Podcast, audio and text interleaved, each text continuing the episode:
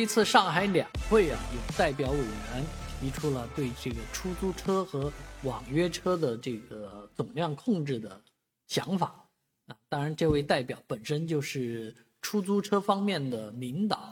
啊，所以这个提法我不知道大家是怎么看的。他说，目前上海的出租车加网约车的总量已经超过十二万，所以这个总数是太大了，僧多粥少。导致这个市民打车呢，啊，现在是容易多了，是吧？但是呢，呃，这个收入，无论是网约车司机还是出租车司机的收入，现在下降的很厉害，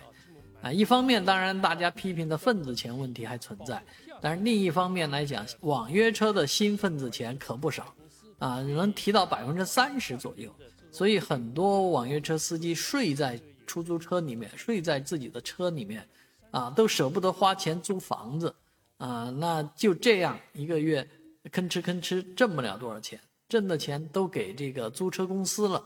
所以这件事情呢，真的啊，有关方面应该好好的梳理一下，特别是在没有利益参与方进入的情况下，把这件事情啊好好的呃通过老百姓啊，因为毕竟这件事情一个是消费者，另外一个是跑腿的。啊，就是司机出力的这两块人群应该是最大的得利人群。如果是出租车公司，如果是网约车的这个租赁、租赁车辆租赁的企业获利的话，那肯定是不行的。但是怎么样能够达到出租车司机和这个消费者的双赢呢？啊，有关方面